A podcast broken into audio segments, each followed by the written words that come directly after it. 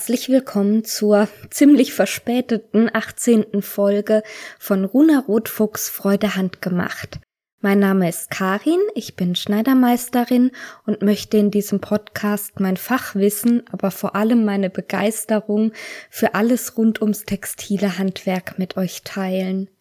Heute geht es zum letzten Mal ums Thema Weben. Ich habe einen ziemlich bunten Strauß an verschiedenen Geweben mitgebracht, die ich zumindest kurz vorstellen möchte. Wenn ihr öfter Handarbeitspodcasts hört, wisst ihr sicherlich, was jetzt als nächstes kommt, nämlich der Werbehinweis. Ich kennzeichne diesen Podcast als Werbung, weil ich gelegentlich Markennamen und Firmen erwähne und mich diesbezüglich rechtlich absichern möchte. Ich werde dafür aber nicht bezahlt oder in irgendeiner anderen Form entlohnt. Bevor ich mit den einzelnen Gewebearten starte, gebe ich euch kurz mal einen Überblick, was euch erwartet, über was ich alles sprechen möchte. Also zum einen hatte ich letztes Mal eigentlich vor, noch die Kreppgewebe dazu zu nehmen, hab's dann aber irgendwie im ganzen Umzugsstress und ja, dazu später mehr noch. Ja, hab's irgendwie verbummelt und die kommen heute noch dran, die Kreppgewebe. Und dann möchte ich mir mit euch zusammen die Dreifadengewebe anschauen, also Gewebe, die aus mehr als zwei Fadensystemen bestehen, darunter ganz besonders die Florgewebe, dann natürlich auch die Vierfadengewebe, also Gewebe mit Vierfadensystemen und außerdem zum Schluss die Piquet-Gewebe. Ich sag's gleich vorneweg, ich gehe auf die einzelnen Gewebearten nicht so genau ein, wie man es vielleicht könnte, aber ich denke, das würde den Rahmen sprengen und wir wollen uns ja noch ganz viele weitere textile Flächen anschauen, als nächstes nämlich die Maschenwaren, die finde ich auch total spannend. Und ich dachte, einen kleinen Überblick, das ist ein guter Kompromiss und damit starte ich jetzt zunächst bei den Kreppgeweben.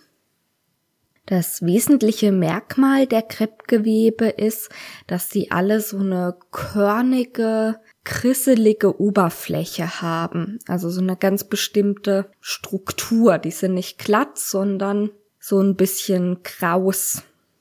Und diese körnige oder krause Struktur kann auf unterschiedliche Weise erzeugt werden die echten Kreppgewebe in Anführungsstrichen sind Garnkreppe.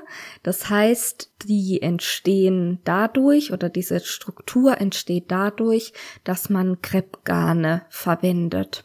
Jetzt, was sind Kreppgarne? Letztendlich sind das überdrehte Garne. Wenn ihr euch an die Folge übers Spinnen erinnert, dann ist das Geheimnis, was den Faden zum Faden werden lässt, der Drall.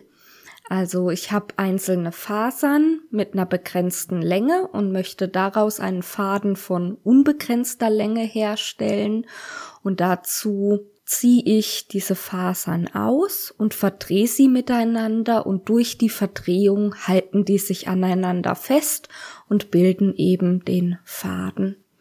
Und wenn ich jetzt mehr Drall drauf gebe, also mehr Drehung, als es eigentlich bräuchte, dann fangen diese Fäden an, sich so ein bisschen wie einzudrehen.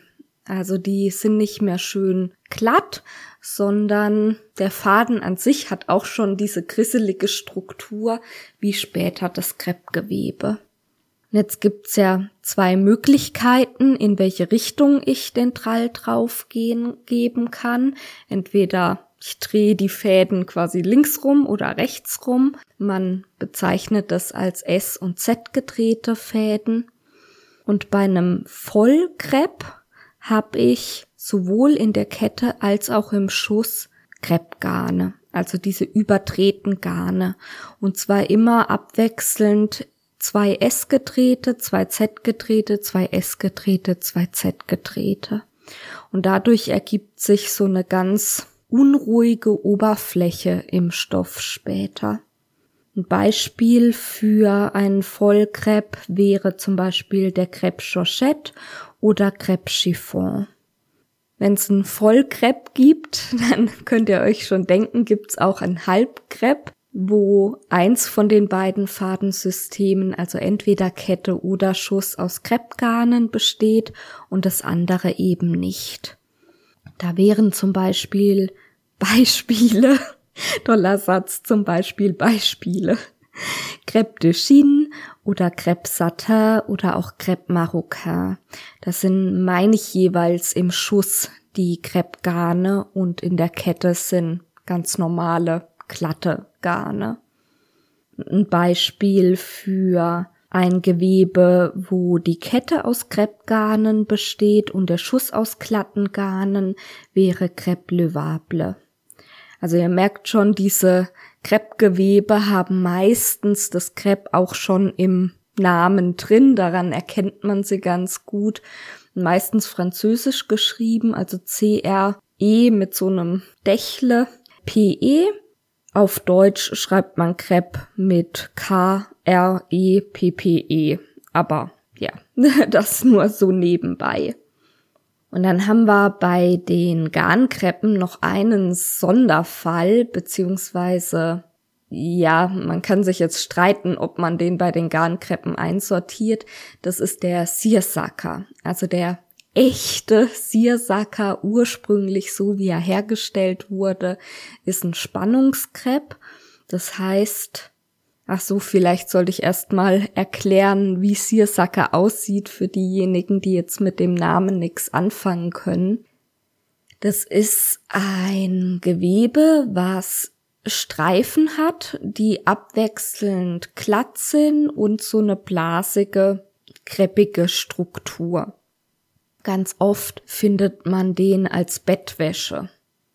Und diese Streifen entstehen im ursprünglichen Verfahren dadurch, dass man die Kette streifenweise unterschiedlich stark spannt.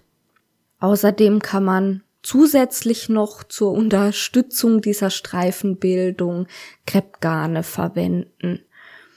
Solange das Ganze dann auf dem Webstuhl ist, sieht's noch relativ glatt aus, aber wenn das Ganze von der Spannung runtergenommen wird, also, also vom Webstuhl runtergenommen wird und dann sich entspannen kann, dann ziehen sich die Garne zusammen, die vorher unter Spannung waren. Und die Nachbargarne, die schon unter einer lockereren Spannung mitgewebt wurden, werden von den Klattenstreifen auch nochmal zusätzlich zusammengeschoben, noch lockerer und bilden eben diese blasige Struktur aus. Allerdings, deshalb habe ich gesagt, man kann sich drüber streiten, ob man den Seersucker bei den Garnkreppen überhaupt einsortieren möchte, werden heutzutage Seersucker normalerweise anders hergestellt.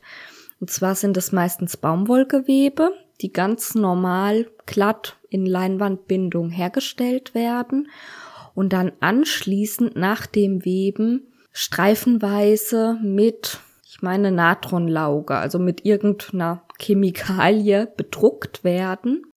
Dort, wo das Gewebe bedruckt wurde, schrumpfen die Garne, bilden also dann diese glatten Streifen und die Streifen, die nicht bedruckt wurden, werden von den geschrumpften Streifen zusammengezogen und bilden diese blasige Struktur. Und damit wäre es dann ein Ausrüstungskrepp. Das ist die nächste Kategorie an Kreppgeweben, die ich euch auch vorstellen möchte, nämlich die Ausrüstungskreppe. Das sind Kreppgewebe, die mit normalen, ausgeglichenen Garnen hergestellt werden und wo diese Kreppstruktur im Nachhinein durch eine chemische Behandlung erzeugt wird. Genau, ich habe jetzt gerade noch mal nachgeblättert, also äh, in meinem Buch heißt's im Laugierverfahren druckt man punktuell oder streifenweise Natronlauge auf Baumwollgewebe. Die bedruckten Stellen schrumpfen und lassen dann im Gewebe blasige Muster entstehen. Ein Beispiel dafür wäre der Bockenkrepp. Da hat man so ganz ausdrucksstarke Längslinien, die mich sehr an den Musselin erinnern, wie er seit einigen Jahren sehr populär in Hobbyschneiderkreisen ist. Und da muss ich jetzt kurz einen äh, kleinen Exkurs einfügen, mh, mm, beziehungsweise mal euer Schwarmwissen anzapfen. Ich weiß ja, dass auch ein, zwei, drei Menschen zuhören, die sich sehr gut mit Weben auskennen. Vielleicht habt ihr da eine Info für mich. Also ich habe in meiner Ausbildung Musselin kennengelernt als ein leinwandbindiges Gewebe, entweder aus Wolle oder Baumwolle, was sehr, sehr lose gewebt ist und sehr feinfädig und luftig leicht, zum Beispiel für Damenblusen genutzt werden kann, was aber eine glatte Struktur hat, also überhaupt nicht vergleichbar ist mit dem, was man jetzt als Musselin findet, wenn man das eingibt oder auch, ja, wie gesagt, im Hobbybereich von Musselin spricht. Wenn man bei Wikipedia zum Beispiel Musselin eingibt, dann kommt auch genau das, was ich als Musselin kennengelernt habe. Zum besseren Verständnis verlinke ich in den Show Notes einfach mal den Wikipedia-Artikel. Und meine Frage ist jetzt, oder ja, der, Punkt, über den ich immer stolper, wenn man heutzutage über Musselin spricht, dann bezieht sich das meistens auf Stoffe, die eben so wie der Borkenkrepp so eine blasige Längsstruktur haben. Und mich und ich glaube viele andere auch sehr an diese Babyspucktücher erinnern. Also wenn ich so einen Stoff vorgelegt bekommen hätte, bevor ich wusste, dass man das Musselin nennt, hätte ich das als Mulltuch bezeichnet. Wenn man jetzt im Internet recherchiert, was wieder hergestellt wird etc., dann ähm, findet man eigentlich immer nur die Unterscheidung zwischen Double Gauze und Musselin, beziehungsweise in vielen Stoffgeschäften wird es auch gleichbedeutend gehandelt. Double Gauze leuchtet mir ein. Ähm, auf Deutsch Gase kennt man zum Beispiel aus dem medizinischen Bereich als Verbandsmaterial. Ich kenne es aber auch als Einlage zur Verarbeitung von ganz hm, hochwertigen, leichten Seidenstoffen. Also Gase ist ein ganz zartes, leinwandbindiges Gewebe. Double Gauze, also doppelte Gase, ist entsprechend ein Vierfadengewebe, wo man zwei Schichten Gasestoffe hat, die punktuell miteinander verbunden sind. Und durch diese Verbindung, je nachdem wie die angeordnet ist und wenn man es dann insbesondere wäscht, entsteht so eine blasige Struktur. Das leuchtet mir alles ein. Es gibt dann sogar noch Triple Gose, also Dreifachgase, wo im Grunde dann sechs Fadensysteme, also drei Lagen leinwandbindiges Gewebe, die jeweils miteinander verbunden sind, dass es noch ein dichteres Gewebe im Endeffekt ergibt mit noch einer stärkeren Blasenstruktur. Das leuchtet mir alles ein, sowohl eben die Herstellung als auch der Name. Und meine Frage wäre jetzt bei dem Musselin, der diese längs Struktur hat, diese Blasen, wie der hergestellt wird. Ob das ein Ausrüstungskrepp ist oder durch was diese Struktur entsteht und unter welchem Namen man das korrekterweise als Weber bezeichnen würde. Weil irgendwie traue ich dieser Bezeichnung Musselin nicht so richtig. Also ich verwende die natürlich und es ist ja auch völlig in Ordnung, dass sich Begrifflichkeiten verändern und neu besetzt werden und ja, wenn man halt von Musselin spricht, dann weiß jeder, dass das damit gemeint ist. Aber ich habe eben den Verdacht, dass das eigentlich anders heißen müsste. So, das soll's aber jetzt zu diesem kleinen Ausflug in meine Überlegungen gewesen sein. Im Grunde spielt's ja auch keine Rolle. Ich bin einfach bei so Sachen neugierig und ja, falls jemand von euch da Näheres weiß, schreibt mir doch gerne eine E-Mail oder eine Nachricht. Ihr findet in den Show Notes alle Kontaktmöglichkeiten. Jetzt mache ich aber mit den Kreppgeweben weiter, beziehungsweise wir sind auch schon fast fertig mit dem Kreppgewebe. Nach den echten Kreppen, also den Garnkreppen, den Ausrüstungskreppen, bleiben nur noch der Bindungskrepp. Beim Bindungskrepp entsteht diese unruhige Oberfläche dadurch, dass normale Garne verwendet werden, die in einer Kreppbindung miteinander verwebt werden. Eine Kreppbindung ist eine Bindung, wo es überhaupt keinen Rapport, keine Regelmäßigkeit, kein gar nichts gibt, die einfach total willkürlich kreuz und quer Fäden anhebt und senkt und dadurch diese unruhige Oberfläche entstehen lässt. Ein Beispiel dafür wäre der Sandkrepp. Jetzt hätte ich gerne zum Schluss noch irgendwie, ja, zusammenfassend gesagt, wofür man Kreppgewebe am besten verwendet. Aber durch diese ganz unterschiedlichen Möglichkeiten, die Kreppgewebe halt bieten, also vom blickdichten voll Crepe, Crepe Georgette zum Beispiel aus Wolle bis zu einem ganz zarten Crepe de Chine aus Seide ist halt ja eine ganz große Bandbreite an Geweben. Aber ich glaube, für die meisten lässt sich schon sagen, dass es eher Stoffe sind, die man im klassischen Damenbereich findet. Gut, zum Beispiel der Seersucker, wie gesagt, ganz, äh, ganz üblich bei Bettwäsche. Aber sonst, wenn ich jetzt so überlege, was es für Kreppstoffe gibt, sind die doch meistens bei der klassischen Damenoberbekleidung zu finden. Dann kommen jetzt die schon so oft angekündigten Gewebe mit drei Fadensystemen. Nochmal zur Wiederholung.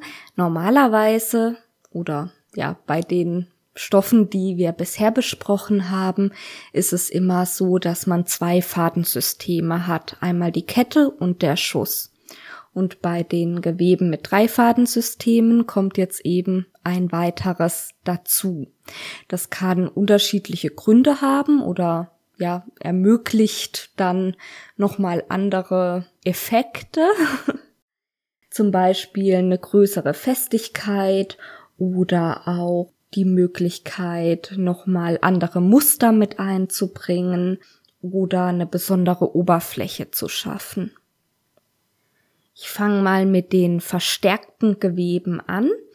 Die sind jeweils von der rechten Warenseite eigentlich nicht als Dreifadensystem erkennbar.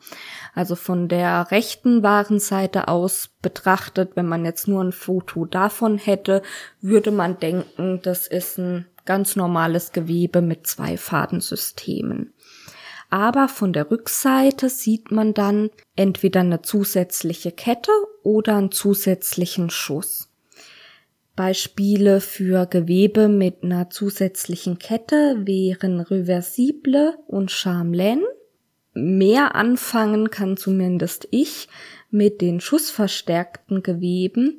Da ist es meistens so, dass auf der Rückseite dieser zusätzliche Schuss verläuft, der sehr viel voluminöser und weicher ist und teilweise auch noch zusätzlich aufgeraut wird. Ein Beispiel wäre Molton. Und das bildet dann eben so eine weiche, flauschige Unterseite. Dann habe ich zwei Beispiele, wo dieses dritte Fadensystem benutzt wird, um Muster zu erzeugen. Das wären einmal lancierte und broschierte Gewebe. Der Unterschied ist ja auf den ersten Blick gar nicht so leicht erkennbar. Er ist schon da und ich werde ihn auch gleich erkennen, aber beides sind Möglichkeiten, kleine Muster im Stoff zu erzeugen, die wie eingestickt aussehen. Die häufigere Art sind die lancierten Gewebe. Man hat eine, einen Grundstoff, der kann in Leinwandbindung sein, in Atlasbindung oder in Körperbindung. Das ist im Grunde egal. Und da sollen jetzt diese Muster mit eingewebt werden. Man kann dazu zusätzliche Kettfäden verwenden oder zusätzliche Schussfäden oder sogar auch beides miteinander kombinieren. Und da, wo die Fäden auf der wahren Oberseite erscheinen sollen, also das Muster bilden sollen, werden sie halt nach oben geführt. Und da, wo sie nicht gebraucht werden für das Muster, verlaufen sie an der wahren Unterseite flott. Also Flottungen sind Stellen, wo der Faden einfach lose auf dem Gewebe liegt, nicht eingebunden wird. Wenn man sehr, sehr lange Flottungen hätte, zum Beispiel, weil man kleine Blümchen hat und dann immer zwischen den einzelnen Blümchen zehn Zentimeter Platz ist, werden die Fäden oft einfach abgeschnitten. Seltener findet man dagegen broschierte Gewebe, weil die aufwendiger herzustellen sind. Bei den broschierten Geweben ist der musterbildende Faden immer ein zusätzlicher Schussfaden und der wird mit einem Broschierschützen eingebracht. Und der Unterschied zu den lancierten Geweben ist jetzt, dass der Faden, wenn er dann an der Oberseite nicht mehr als musterbildender Faden gebraucht wird, nicht einfach auf der Rückseite flott liegt, sondern quasi umdreht und dann für die nächste Reihe bereit steht. Das heißt, wenn wir wieder zum Beispiel des Blümchenmusters gehen, wo zwischen jedem Blümchen zehn Zentimeter Abstand sind, dann bräuchte man für jedes einzelne Blümchen einen extra Faden auf einem Broschierschützen und der Faden würde immer am Rand von jedem einzelnen Blümchen gewendet werden und man hat halt dadurch auf der Rückseite weder Flottungen noch abgeschnittene Fadenstellen, ist also ja bisschen hochwertiger, aber auch sehr viel aufwendiger herzustellen. Dann haben wir jetzt also Beispiele für verstärkte Gewebe, für ähm, Gewebe mit Mustern, wo der dritte, das dritte Fadensystem gebraucht wird. Und als letztes bleibt noch die Gewebe mit einer besonderen Oberfläche, für die das zusätzliche Fadensystem gebraucht wird. Und da habe ich euch als Beispiel die Schlingengewebe bzw. Frottiergewebe mitgebracht. Ich hatte das bei den Effektgarnen schon mal erzählt. Das, was wir unter Frottee verstehen, also unsere ganz normalen Handtücher, müsste eigentlich, zumindest laut meinen Fachbüchern, Frottier heißen. Und Frotte gibt's aber auch. Das ist aber ein bisschen anders. Und zwar ein leinwandbindiges Gewebe, in dem Schlingengarne verwendet werden. Also ein Garn, wo das Garn selber schon lauter kleine Schlingen bildet. Und wenn man das jetzt zum Beispiel als Schussgarn in einem leinwandbindigen Gewebe verwendet, dann hat man natürlich später auch ein Gewebe mit lauter kleinen Schlingen. Die sind aber nicht so dicht und gleichmäßig, wie das bei einem Frottier der Fall ist.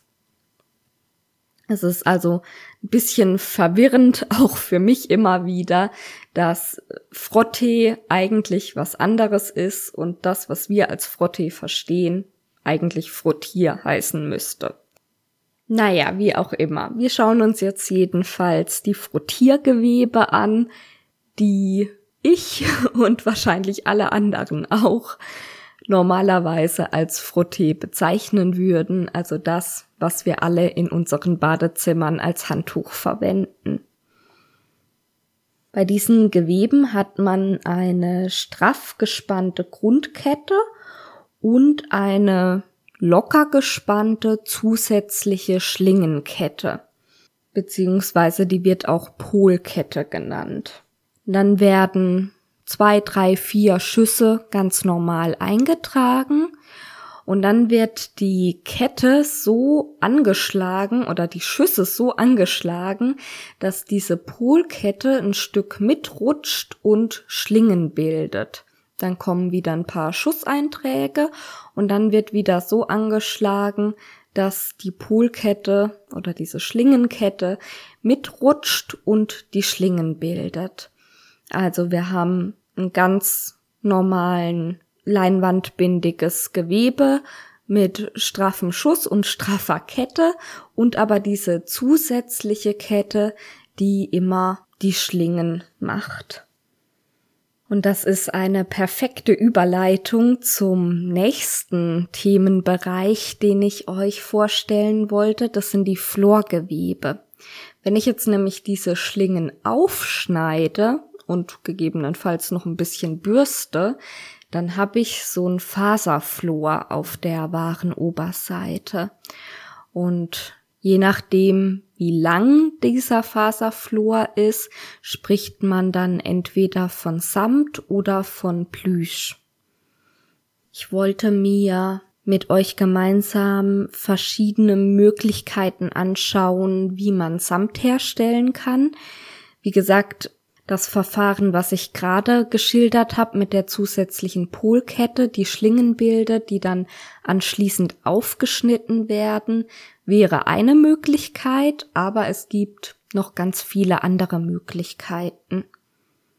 Der ursprüngliche Samt wurde und wird als Schusssamt hergestellt. Das bedeutet, wir haben keine zusätzliche Kette, die den Flor bildet, sondern einen zusätzlichen Schussfaden. Der Schussflor wird glatt eingetragen, also nicht mit so Schlingen, wie ich das gerade beim Schlingengewebe beschrieben hatte, aber hat lange Flottungen. Und diese Flottungen werden nach dem Weben aufgeschnitten und je nachdem, wie die verteilt waren, bildet sich dann beim glatten Schusssamt eine glatte Floroberfläche, die anschließend noch gebürstet wird und auf die gleiche Länge geschoren wird und so weiter. Und ihr erkennt, wenn ihr jetzt ein Samt habt und ihr fisselt den ganz vorsichtig an einer Schnittkante auf, dann erkennt ihr den Schusssamt daran, dass die einzelnen Florbüschelchen um die Kettfäden herumliegen. Das heißt, wenn ihr einen Kettfaden rauslöst, dann fallen lauter kleine Faserbüschelchen aus dem Gewebe raus.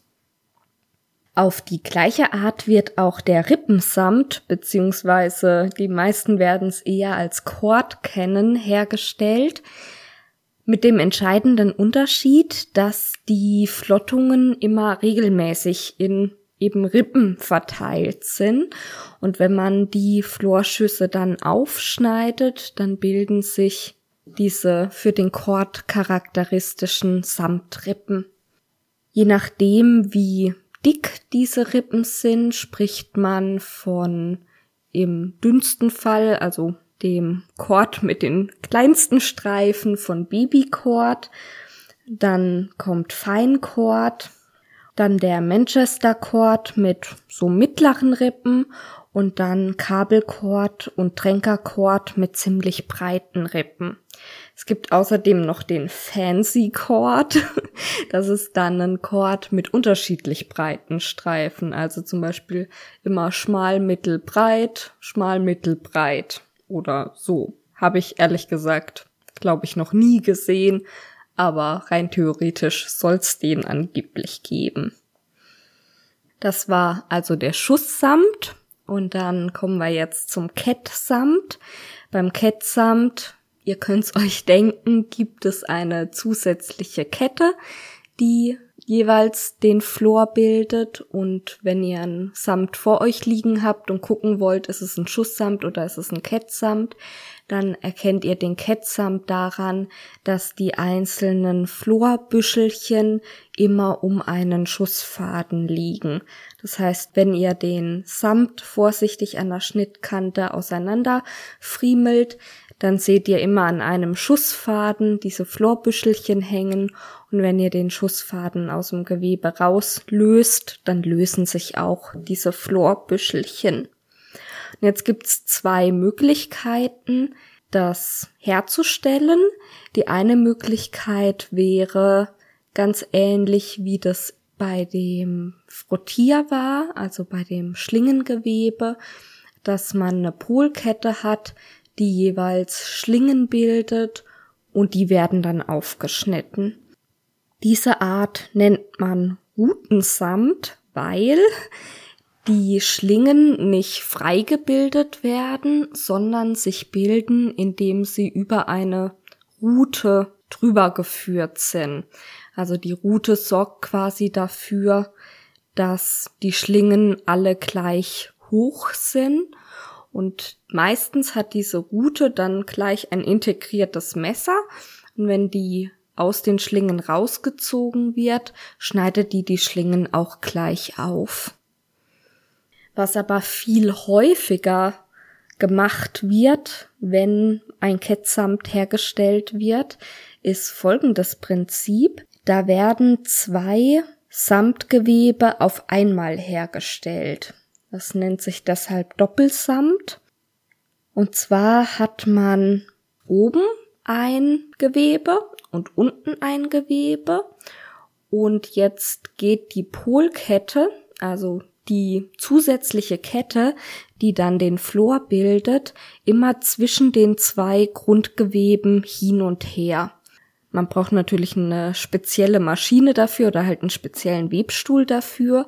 Dann werden diese beiden Gewebe auf einmal gewebt und anschließend in der Mitte der Florkette auseinandergeschnitten. Und dann habe ich mit einmal Weben und einer Polkette gleich zwei Samtgewebe. Also ich mache quasi aus fünf Fadensystemen zwei Gewebe mit jeweils drei Fadensystemen. Oh je, ich hoffe, ihr könnt euch was drunter vorstellen. Ist ein bisschen abstrakt, wenn man das so hört, glaube ich. Jetzt wollte ich zum Schluss noch ein paar besondere Samtarten benennen und ja, kurz erklären, was hinter diesem Handelsnamen steht. Zum einen gibt's verschiedene Samtimitate. Das sind eigentlich keine Samte, aber die haben so eine samtige Oberfläche, weil sie nach dem Weben aufgeraut und gebürstet werden. Man nennt die deshalb auch Rausamt. Zum Beispiel wäre das Velveton oder Duvetin. Also Velveton ist das Samtimitat, was durch Rauen entsteht, und Velvet wäre der echte Samt. Dann gibt's den Ätz-Samt. Das ist quasi eine Ausbrennerware. Das heißt, man hat als Faserflor ein anderes Material wie in der Grund, im Grundgewebe und nach dem Weben wird das Ganze mustermäßig mit irgendeiner Chemikalie bedruckt, die den Faserflor auflöst, das Grundgewebe aber nicht. Und dadurch hat man dann, da wo es bedruckt wurde, nur noch das Grundgewebe sichtbar und da wo es nicht bedruckt wurde, bleibt dieses Samtgewebe. Dann kann man zum Beispiel irgendwie so ein Paisley-Muster oder ein Blümchenmuster oder sowas aufdrucken. Und als letztes wollte ich noch den Pannesamt ansprechen. Ich habe bei Pannesamt die ganz scheußliche Assoziation mit diesen Fassnachtsstoffen, die keine Ahnung drei Euro kosten und auch genauso aussehen. Es gibt Pannesamt aber auch in etwas hochwertiger, ich glaube sogar aus Seide. Das Charakteristische beim Pannesamt ist auf jeden Fall nicht, dass es ein billiger Fassnachtsstoff ist, sondern dass der Faserflor niedergedrückt wird. Und dadurch hat er so eine spiegelnde Oberfläche, also ist so einen ganz besonderen Glanz. Und ich meine, man nennt Pannesamt auch Spiegelsamt, aber nagelt mich da bitte nicht drauf fest. Dann möchte ich hiermit den Samt abschließen und weitergehen zu den Geweben mit vier oder mehr Fadensystemen. Dabei handelt es sich eigentlich immer um Doppelgewebe. Das heißt, man hat ein Gewebe auf der wahren Oberseite und ein Gewebe auf der wahren Unterseite und die sind durch verschiedene Möglichkeiten miteinander fest verbunden. Und diese verschiedenen Möglichkeiten gucken wir uns jetzt an. Die einfachste Variante wäre, dass man ein Vierfadensystem hat. Das heißt, zwei Fadensysteme für das untere Gewebe und zwei Fadensysteme für das obere Gewebe. Und die sind jetzt durch An- und Abbindungen miteinander verbunden. Das heißt, an manchen Stellen bindet die Unterkette an den Oberschuss an, dann spricht man von Anbindungen oder aber die Oberkette bindet an den Unterschuss an, dann spricht man von Abbindungen. Ein Beispiel dafür wäre der Double Gose, den ich schon bei meiner Überlegung zum Musselin erwähnt hatte. Meistens findet man das aber zum Beispiel bei Mantelstoffen, wo man das Mantelfutter direkt mit am Stoff hat.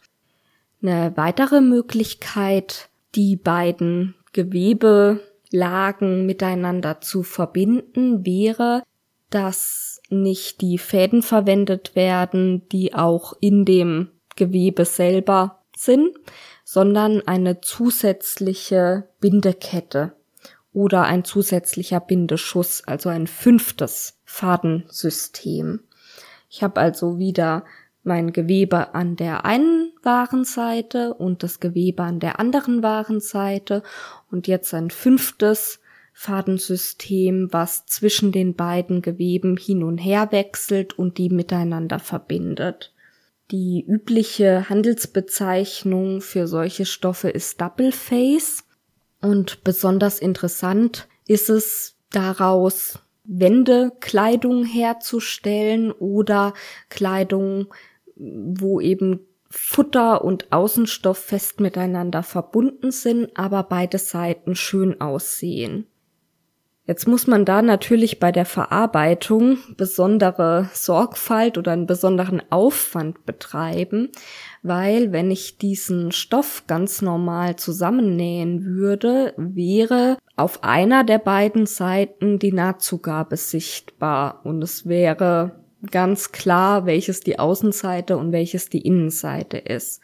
Wenn ich eine echte Double Face Verarbeitung machen möchte, wo wirklich beide Seiten schön aussehen, muss ich in den Bereichen, wo ich den Stoff zusammennähen möchte, diese Bindekette oder den Bindeschuss aufschneiden und muss beide Seiten also beide wahren Seiten getrennt voneinander zusammennähen. Meines Wissens nach, vielleicht gibt es da auch andere Techniken, aber so wie ich das kenne, wird dann die Außenseite mit der Maschine zusammengenäht und die Innenseite von Hand zustaffiert. Das ist also eine ziemlich aufwendige, arbeitsintensive äh, Methode, aber dann habe ich halt am Ende ein Kleidungsstück, wo keine Nahtzugaben sichtbar sind und was wirklich doppelseitig, also von beiden Seiten zu verwenden ist oder einfach das Futter ja fest mit dem Außenstoff verbunden ist. Die nächste Möglichkeit, wie solche doppelseitigen Gewebe entstehen können, die ich eigentlich am spannendsten finde, sind die Hohlgewebe beziehungsweise Doppelgewebe mit Warenwechsel. Da hat man zum Beispiel ein rotes Grundgewebe auf der einen Seite und ein blaues Grundgewebe auf der anderen Seite. Es ist auch ein Vierfadensystem, das heißt, ich habe kein zusätzliches fünftes, was diese beiden Gewebe miteinander verbindet, sondern die Verbindung entsteht jetzt dadurch, dass mustermäßig das Gewebe äh, von einer Seite auf die andere Seite wechselt. Hm, ich überlege gerade, wie ich das beschreiben soll. Also wenn man zum Beispiel einen Stoff mit äh, Blümchen weben möchte, dann hat man auf der einen Seite einen blauen Stoff mit roten Blümchen und auf der anderen Seite ist es ein roter Stoff mit blauen Blümchen. Und wenn ich ganz vorsichtig den Stoff auseinanderziehen würde, dann würde immer zwischen den Blümchen die beiden Gewebe lose aufeinander liegen und immer am Rand von den Blümchen wechselt die blaue Seite nach unten und die rote Seite nach oben. Das sieht man häufig bei Polsterstoffen oder für so Tagesdecken oder sowas habe ich das auch schon gesehen. Dann möchte ich euch noch zwei Gewebe vorstellen, die ja eine besondere Struktur haben, dadurch, dass sie mehrere Fadensysteme haben. Das ist einmal der Cloquet und der Matelassé. Den Cloquet finde ich etwas einfacher zu beschreiben, mit dem fange ich mal an. Da hat man auch wieder zwei Grundgewebe. Auf der Unterseite ist das Grundgewebe entweder aus Kreppgarnen oder aus Garnen, die sich durch eine chemische Behandlung schrumpfen lassen. Und auf der Oberseite sind dann irgendwelche anderen normalen Garne. Und jetzt werden die mustermäßig miteinander verbunden und wenn sie vom Webstuhl dann runter sind, ziehen sich die Kreppgarne zusammen, beziehungsweise wenn man solche Schrumpfgarne genutzt hat, müssen die halt so behandelt werden, dass sie schrumpfen. Und jetzt bildet das obere Gewebe entlang dem Muster, wie sie in das untere Gewebe eingebunden wurden, so ja ein blasiges, ähm, dreidimensionales Muster. Das heißt, wir haben auf der Rückseite eine glatte Fläche und auf der Oberseite eben so ein dreidimensionales Muster. Beim Matelassé entsteht auch ein dreidimensionales Muster. Allerdings haben wir da oft noch einen Farbwechsel mit dabei und Füllschüsse. Das heißt, die Teile vom Muster, die plastisch wirken sollen, werden mit einem voluminösen Füllschuss unterlegt und treten dadurch mehr hervor. Und die Rückseite ist meistens grob und sieht nicht so schön aus. Beim Cloquet haben wir ja eine glatte, ebene Rückseite und beim Matelassé sieht man halt diese Füllschüsse und die Unterkette ist meistens auch nicht so dicht. Ehrlich gesagt, ähm, also diesen Cloquet hatte ich schon mehrfach. Matelassé kann ich mich gar nicht erinnern, dass ich den schon mal verarbeitet hätte. Aber beides wollte ich erwähnt haben, weil es auch eine tolle Überleitung zu der nächsten Warengruppe ist. Das sind die Piquet-Gewebe und die sind mir schon öfter untergekommen. Ich glaube, mit denen hat man öfter mal zu tun. Kennzeichnend für die Piquet-Gewebe ist, dass sie so ein plastisches Oberflächenbild haben, was ja wie gesteppt aussieht. Und da gibt's wieder mal unterschiedliche Möglichkeiten, das herzustellen. Beim echten Piquet ist es ein Mehrfadensystem, wo wir ähnlich wie beim Matelassé auch wieder Füllschüsse haben. Und zwar ist es ein Doppelgewebe mit einem feinen leinwandbindigen Obergewebe und einem etwas gröberen Untergewebe. Jetzt werden die beiden durch Einbindungen miteinander verbunden und zusätzlich eventuell noch diese Füllschüsse mit eingebracht und dadurch entsteht dieses plastische, wie gesteppte Muster an der wahren Oberseite. Viel sieht man Piquet auch als Streifenpiquet. Das kann entweder genauso hergestellt werden oder es gibt die Möglichkeit, durch eine Hohlschussbindung einen ähnlichen Effekt herzustellen. Ein Handelsname dafür wäre zum Beispiel Cotelet. Das ist dann also ein Zweifadensystem, also man könnte sagen ein Fake-Piquet, der durch die Bindungstechnik diese plastischen Streifen entstehen lässt. Ein weiterer Fake, in Anführungsstrichen Fake Piquet, ist der Waffel Piquet. Und den mag ich ganz besonders gerne. Habe ich jetzt neulich erst auch wieder eine größere Menge gekauft, weil, wie ihr vielleicht wisst, erwarten mein Mann und ich ein Baby. Und da habe ich große Nähpläne, auch wenn ich bisher nicht viel davon umgesetzt habe, weil ähm, wir sehr mit dem Umzug beschäftigt waren. Aber ich habe immerhin schon mal gut eingekauft. Und da habe ich auch viel Waffelpiquet gekauft, weil ich den gerade für Babysachen total süß finde. Also für Nestchen und sowas, nicht zum Anziehen.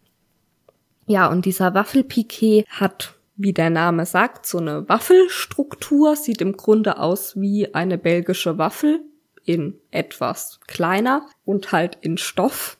Und diese Struktur entsteht aber wie beim Cotelet auch nicht durch zusätzliche Fadensysteme, sondern durch die Bindung. Es ist also ein Zweifadensystem, was sowohl in Kette als auch in Schuss so genial verteilte Flottungen hat, dass dieses Reliefmuster entsteht. Ja, und damit wäre ich mit den Geweben durch, die ich mir für heute rausgesucht hatte. Es gibt sicherlich noch viel, viel, viel, viel, viel mehr Möglichkeiten, mittels Weben ganz besondere Stoffe herzustellen, die ich jetzt nicht erzählt habe. Aber ich denke, wir haben schon mal ganz viel besprochen und ganz viele Stoffe, die einem so beim Nähen begegnen, sind vorgekommen. Und dann würde ich beim nächsten Mal mit den Maschenwaren weitermachen, aber für heute den informativen Teil damit beschließen und wir hören uns gleich im etwas lockereren zweiten Teil wieder.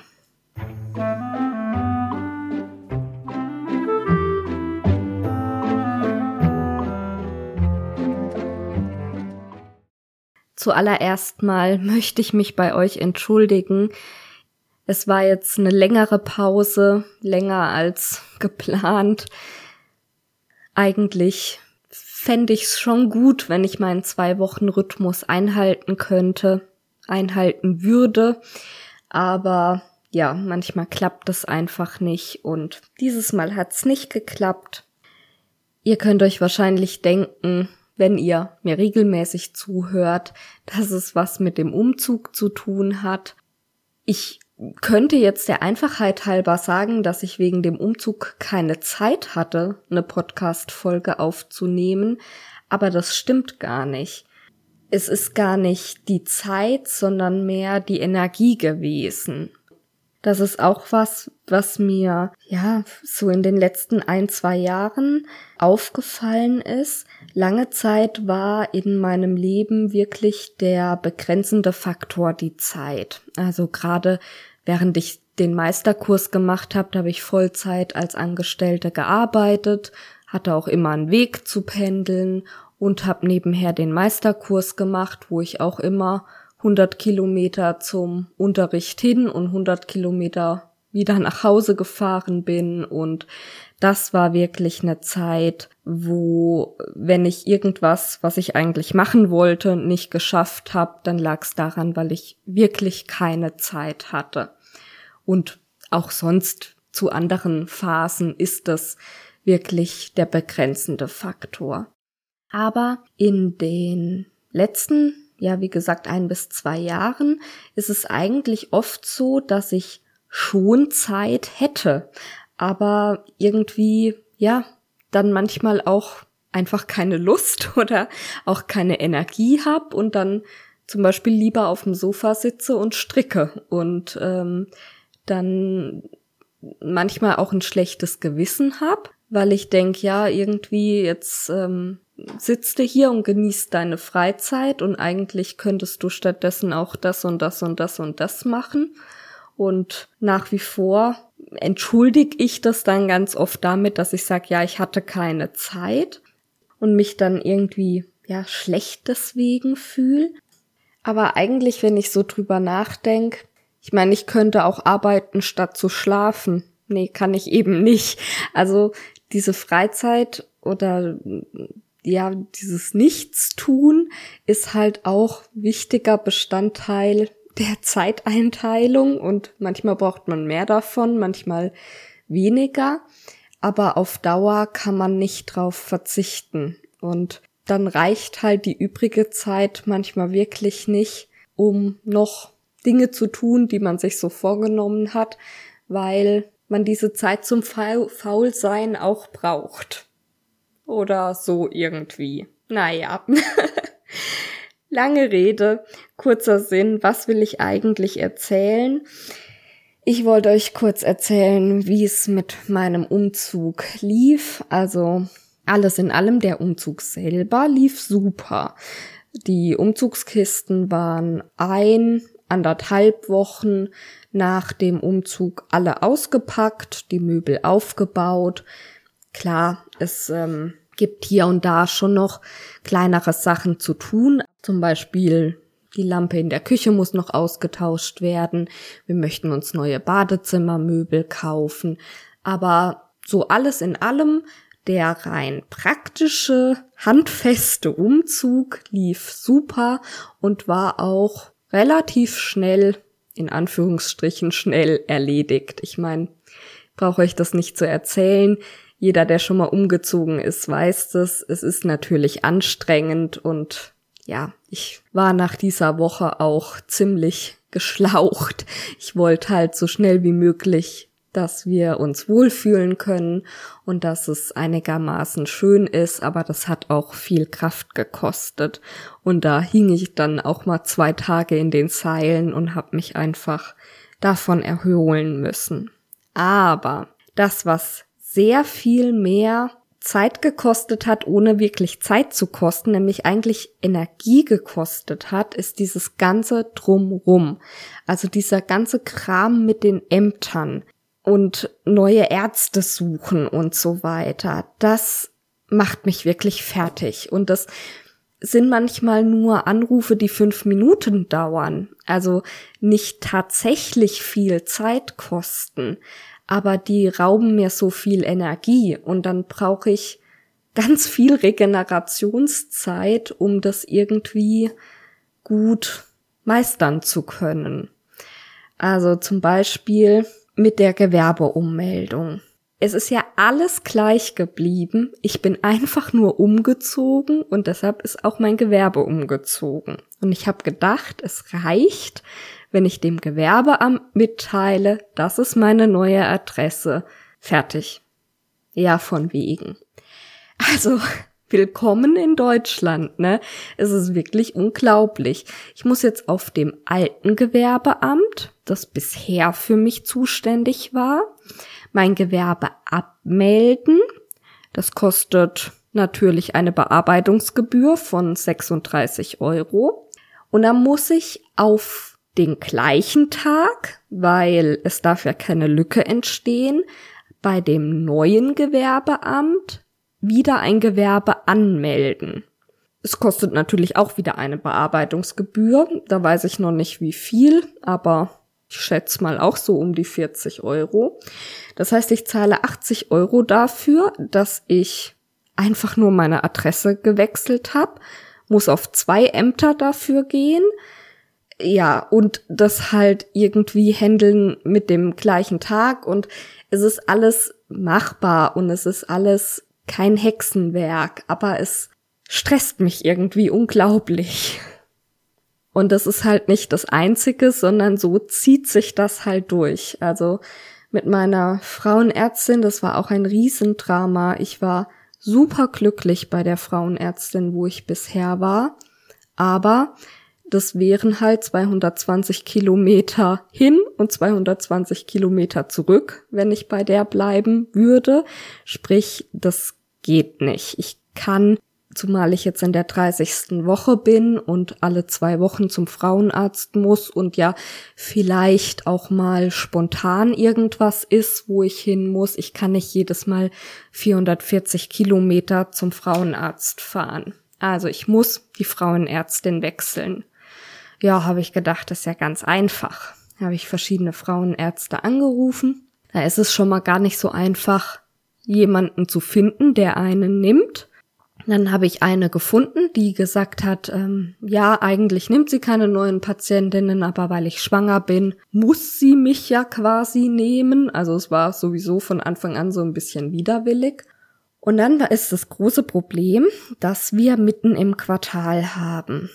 Und die Frauenärzte rechnen mit der Krankenkasse in der Schwangerschaft normalerweise eine Schwangerschaftspauschale ab. Die kriegen pro Quartal 135 Euro und dann ist damit alles abgegolten, was der Frauenarzt mit der Schwangeren an Untersuchungen etc. macht. Jetzt kann man diese Schwangerschaftspauschale aber nur einmal pro Quartal abrechnen. Und das hat ja für dieses Quartal schon meine bisherige Frauenärztin gemacht. Das heißt, die neuen Frauenärztin kann nicht, wie sie es gewohnt ist, mit der Krankenkasse diese Pauschale abrechnen. Das ist normalerweise, sollte das kein Problem sein.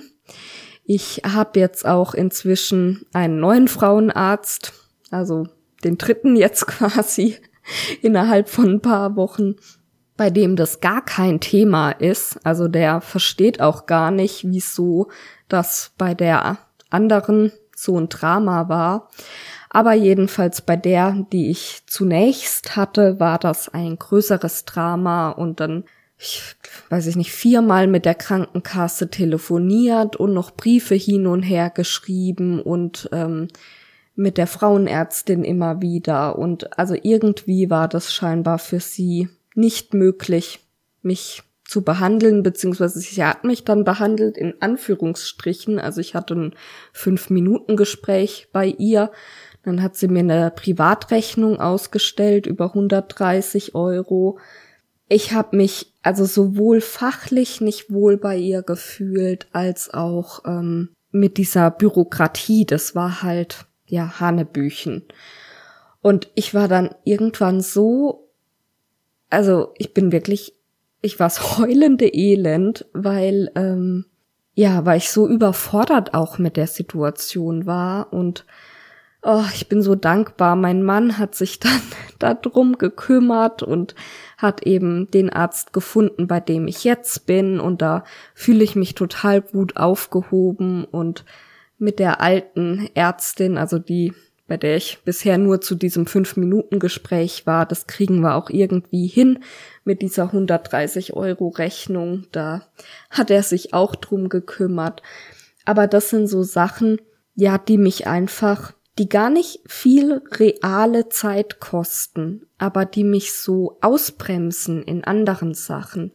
Und ich habe wirklich schon öfter gesagt, ich würde lieber noch mal alle Umzugskartons ein und wieder auspacken, wie dieses ganze andere Zeug, was noch mit dem Umzug zusammenhängt, was mich wahnsinnig stresst.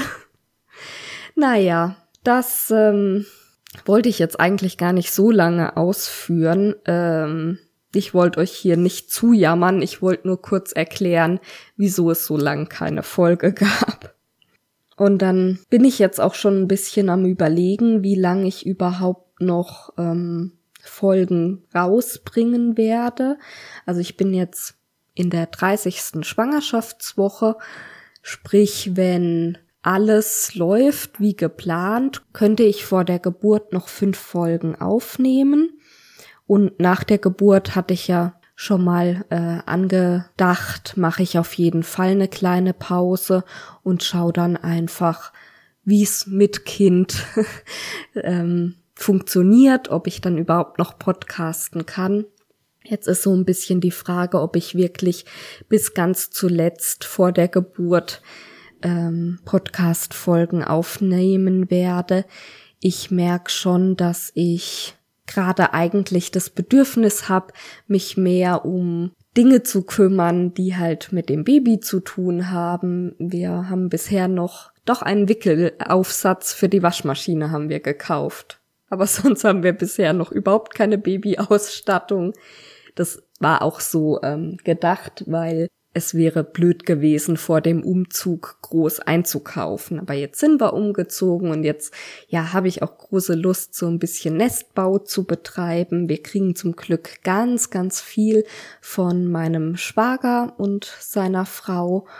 Und da mal zu gucken, was wir da alles übernehmen können und ähm, ja, die restlichen Sachen dann einzukaufen und so ein paar Babysachen noch zu nähen, die ich geplant habe, wo ich auch schon Stoffe gekauft habe, aber ja bisher einfach noch nicht genäht habe und mir da so ein bisschen Zeit und Muße zu nehmen und ja, meine Freizeit halt eher da reinzustecken, merke ich schon, dass mir gerade der Sinn so mehr danach steht und ich glaube, das ist auch normal und verständlich. Und jetzt weiß ich nicht so richtig, wie ich das mit dem Podcast machen soll, wie viele Folgen ich noch aufnehme, bevor ich dann in Babypause gehe.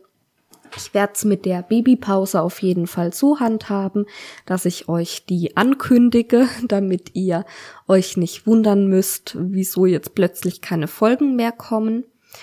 Und ich habe ja ganz, ganz liebe Patreons, die mich unterstützen, die diesen Podcast finanziell auch ermöglichen. Das läuft über die Seite Patreon. Falls ihr die nicht kennt, das ist eine Plattform, wo man Künstler oder ja, Content-Ersteller unterstützen kann finanziell monatlich und eigentlich ist es üblich, dass man für diese Unterstützung dann auch nochmal besondere Goodies von demjenigen bekommt.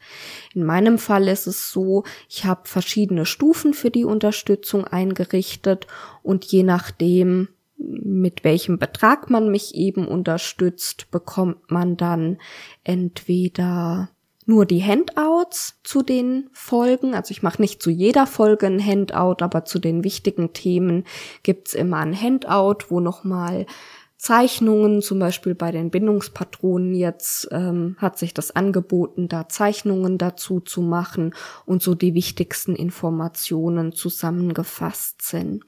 Und dann gibt's Nähanleitungen einmal pro Monat und in der höchsten Stufe sogar persönliche Post von mir mit einer handgemachten Postkarte und ähm, ja, das sind so die Goodies, die es da gibt. Und in dem Zuge möchte ich mich auch gleich ganz, ganz herzlich bei meinen Unterstützern bedanken. Das ist wirklich super, dass ihr dabei seid und ja einmal eben finanziell diesen Podcast ermöglicht, weil das Podcasten kostet halt auch Geld. Es gibt einen Host, der bezahlt werden muss und so weiter.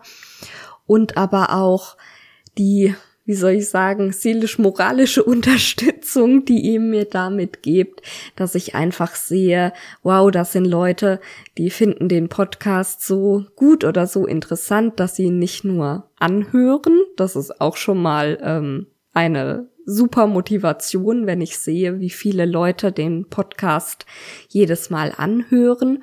Aber das sind sogar Leute, die bereit sind, mir eine finanzielle Unterstützung zu geben, um diesen Podcast produzieren zu können, denen das also so gut gefällt, das äh, ja ist auch eine unglaubliche Motivation weiterzumachen. Und jetzt wäre es so, wenn ich eine Pause mache, die ja egal wie lang und wie früh sie kommt, auf jeden Fall kommen wird, dann kann ich, habe ich schon geguckt, bei Patreon alle Zahlungen pausieren. Das würde ich dann auch machen. Also ihr müsst da gar nicht aktiv werden, sondern ich von mir aus würde ab dem Moment, wo ich sage, jetzt gehe ich in Babypause, ähm, bei Patreon das so einstellen, dass dann für diese Zeit keine Zahlungen von euch an mich fließen. Dann habe ich mir Notizen gemacht zu einem Podcast, den ich euch gerne empfehlen möchte. Das ist ja so ein wiederkehrender Punkt im zweiten Teil, dass ich euch immer einen Podcast empfehle, den ich selber sehr gerne höre und ja, den ihr vielleicht hören könnt, während ihr auf eine neue Folge von mir wartet. Und da habe ich euch heute als Empfehlung mitgebracht Passt, der Podcast von Crafteln. Hinter Crafteln steckt Maike Rentsch-Bergner. Die hat, glaube ich, angefangen mit Crafteln einfach als Hobby-Blog, in dem sie über ihre Näherfahrungen geblockt hat und hat sich dann im Laufe der Zeit aber damit selbstständig gemacht, hat schon mehrere Bücher auch geschrieben, die ich euch in den Shownotes verlinke. Ich weiß gar nicht, wie viele sie geschrieben hat. Also zwei habe ich. Ich glaube, sie hat aber noch mehr geschrieben.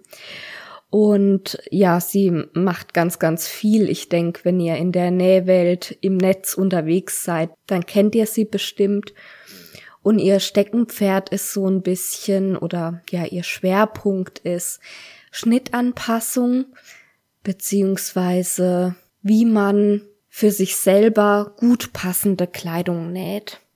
Und seit 2018 macht sie auch regelmäßig einen Podcast, also inzwischen seit, ja, drei Jahren. Da gibt's mittlerweile 95 Folgen, die erscheinen immer in Staffeln. Und jede Staffel hat auch so ein bisschen ein bestimmtes Überthema. Das finde ich ein ganz spannendes Konzept, dass sie sich immer so einen bestimmten Themenkomplex vornimmt und den dann in mehreren Folgen bespricht. Ganz, ganz große Empfehlung sind die Folgen mit Constanze Derham. Die hat sie Anfang Mitte 2021 aufgenommen.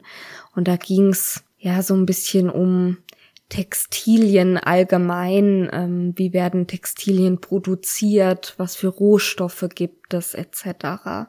Die fand ich richtig gut, aber auch sonst, wie gesagt, ähm, ihr Thema mit der Schnittanpassung finde ich, das kann sie ganz, ganz toll vermitteln.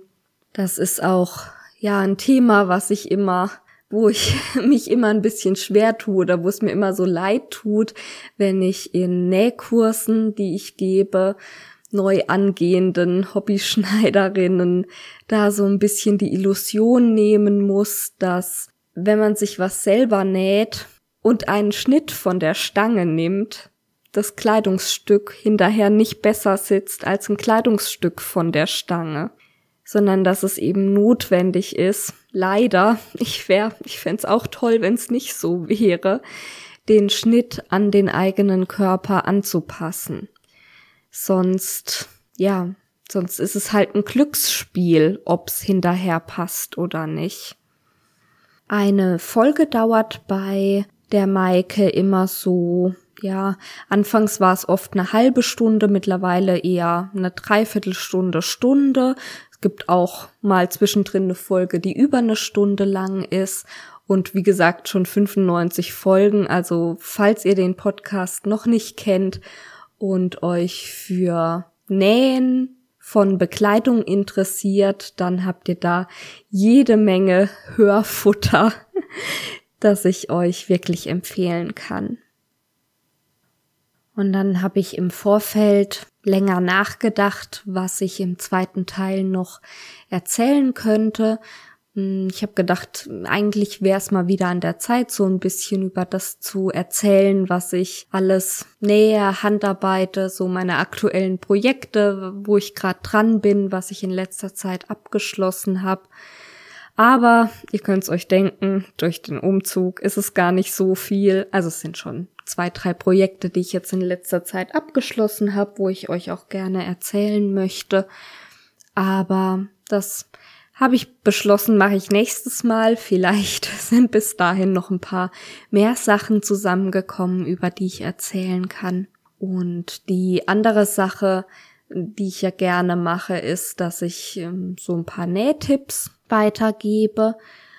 Und dazu nehme ich gerne immer als Anlass die Anleitung, die ich für meine Patreons schreibe. Ähm, ja, ich guck mal, heute ist der 17.2., also hm, es wäre auch dringend notwendig, die Februaranleitung mal anzugehen, aber auch das habe ich noch nicht gemacht.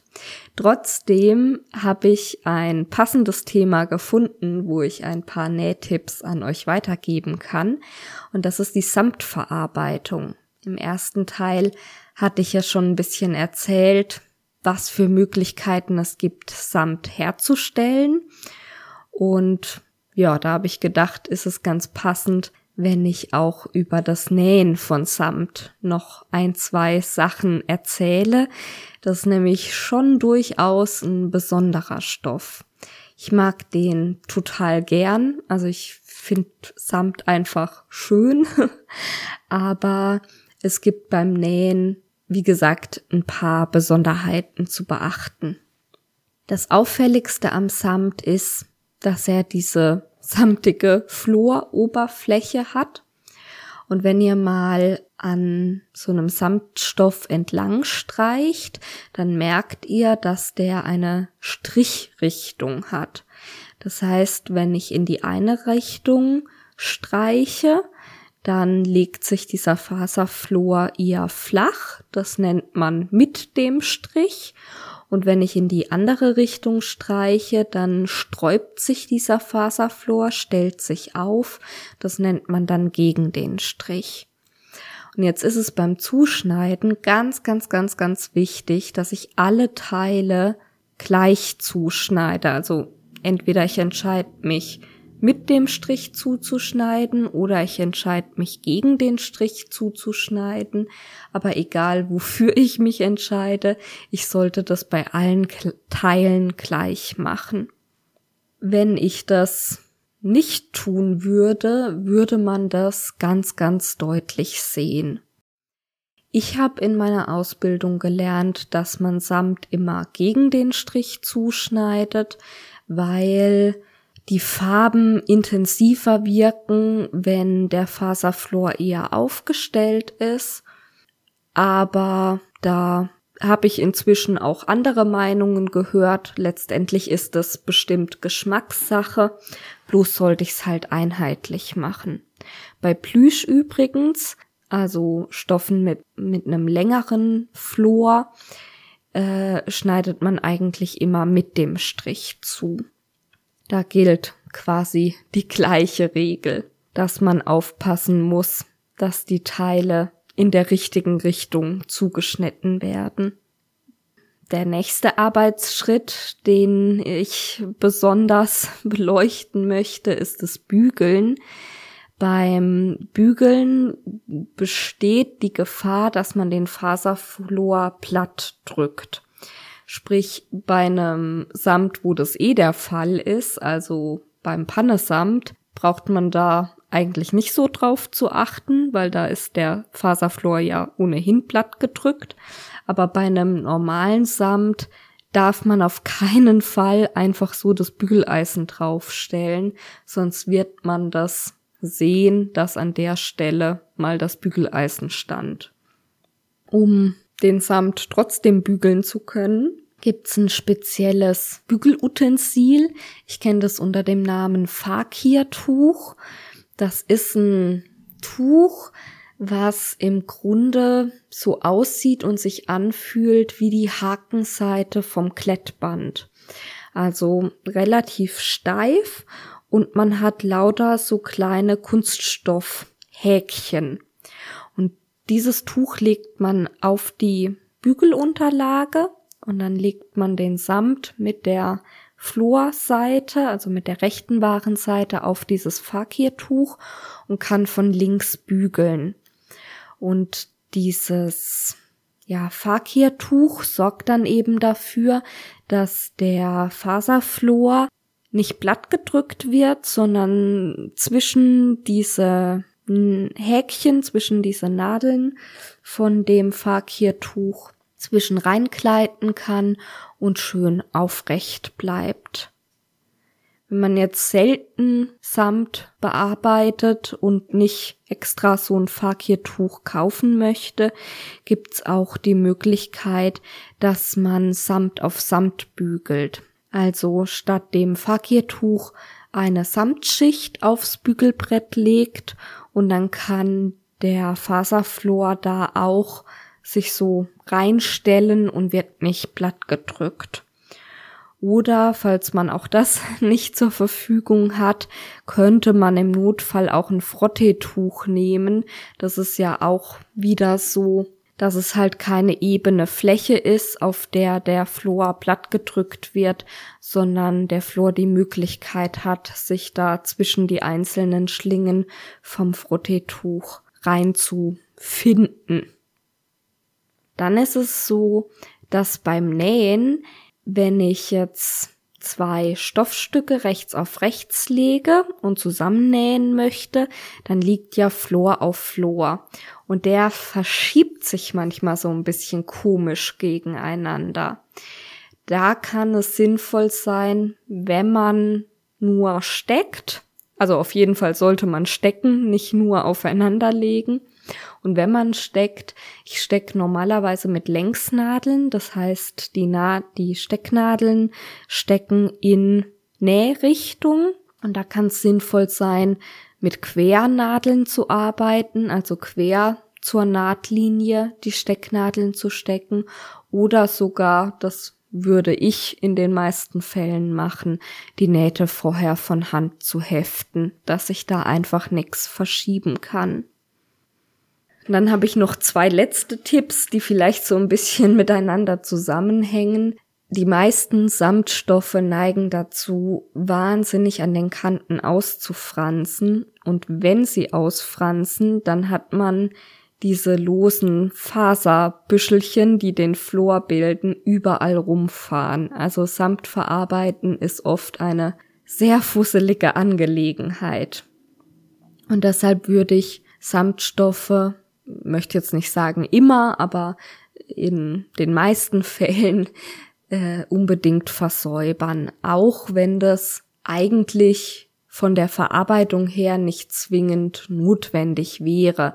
Also zum Beispiel bei einem gefütterten Blazer muss man den Oberstoff eigentlich nicht versäubern, weil die Nahtzugaben vom Futterstoff abgedeckt werden. Aber beim Samt würde ich, um auf Nummer sicher zu gehen, die Kanten immer versäubern und zwar schon relativ früh im Nähprozess.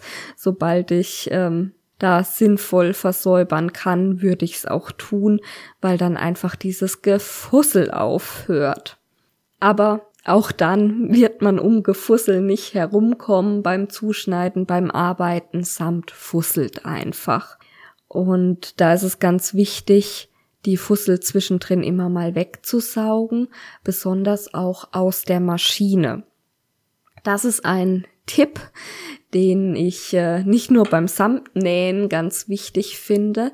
Also Nähmaschinen gehören einfach regelmäßig gesäubert. Alle Stoffe, Fusseln, das Nähgarn hat einen Abrieb, der normale Staub, der in der Luft ist und es setzt sich alles in der Nähmaschine fest und äh, sollte einfach regelmäßig gereinigt werden. Jetzt sehe ich ganz oft, dass Leute in die Nähmaschine reinpusten oder sich sogar ein Druckluftspray oder sowas besorgen und dann richtig mit Druck in die ähm, Nähmaschine reinpusten. Das äh, ist auch eigentlich äh, ja ganz in Ordnung. ich habe das auch so gelernt. Ich habe sogar extra so eine wie so eine Ball-Luftpumpe bei einem Schneidereibedarf mal gekauft, der speziell, das speziell dafür sein soll, die Nähmaschine zu reinigen. Es funktioniert auch insofern, als dass dann da, wo man sieht, keine Fusseln mehr sind. Aber großes Problem ist natürlich, dass ich die Fussel ja nicht aus der Nähmaschine raushole, sondern eigentlich noch tiefer in die Nähmaschine reinpuste in Bereiche, wo ich sie halt nicht mehr sehen kann. Und deshalb möchte ich gern einen Tipp an euch weitergeben, den ich mal von einem Nähmaschinentechniker bekommen habe und mit dem ich wirklich gute Erfahrungen gemacht habe. Und dieser Tipp heißt Staubsauger. Also wichtig ist natürlich, dass man keine losen Teile irgendwie, weiß ich nicht, die Spulenkapsel oder so noch äh, drin liegen hat, lose drin liegen hat und die dann einsaugt. Ich ähm, schraube die Nähmaschine auf, hol alles, was ich so ohne weiteres ausbauen kann. Also die Spule mit der Spulenkapsel und den Greifer hole ich alles raus, mache das vorsichtig mit einem Läppchen sauber und die Nähmaschine selber sauge ich dann mit dem Staubsauger aus. Und dann sind die Fusseln auch weg und sie sind aber nicht noch tiefer in der Nähmaschine drin, sondern sie sind wirklich aus der Nähmaschine draußen. Dann baue ich wieder alles zusammen und bei meiner Nähmaschine ist es so, dass die sich dann auch über ein Tröpfchen Öl freut. Da muss man aber mal gucken, das ähm, gibt soweit ich weiß, ich bin ja auch nicht der große Nähmaschinenexperte, aber soweit ich weiß, gibt's moderne Nähmaschinen, die kein Öl sehen wollen. Ich weiß nicht genau, was die stattdessen als Schmiermittel nehmen, weil ich keine solche Nähmaschine habe, aber ich habe mir das mal sagen lassen, dass es Nähmaschinen gibt, wo in der Gebrauchsanweisung extra drin steht, dass sie nicht geölt werden sollen. Ja, und mit diesen Tipps würde ich mich jetzt für heute verabschieden. Ich bedanke mich ganz herzlich bei euch, dass ihr mir zugehört habt und freue mich über Kommentare, über Bewertungen, über alles, was man so machen kann. Ihr findet alle Informationen dazu in den Show Notes, wie ihr mich erreicht etc. Und dann hoffe ich, dass wir uns in zwei Wochen wieder hören und wünsche euch bis dahin eine gute Zeit. Macht's gut. Tschüss.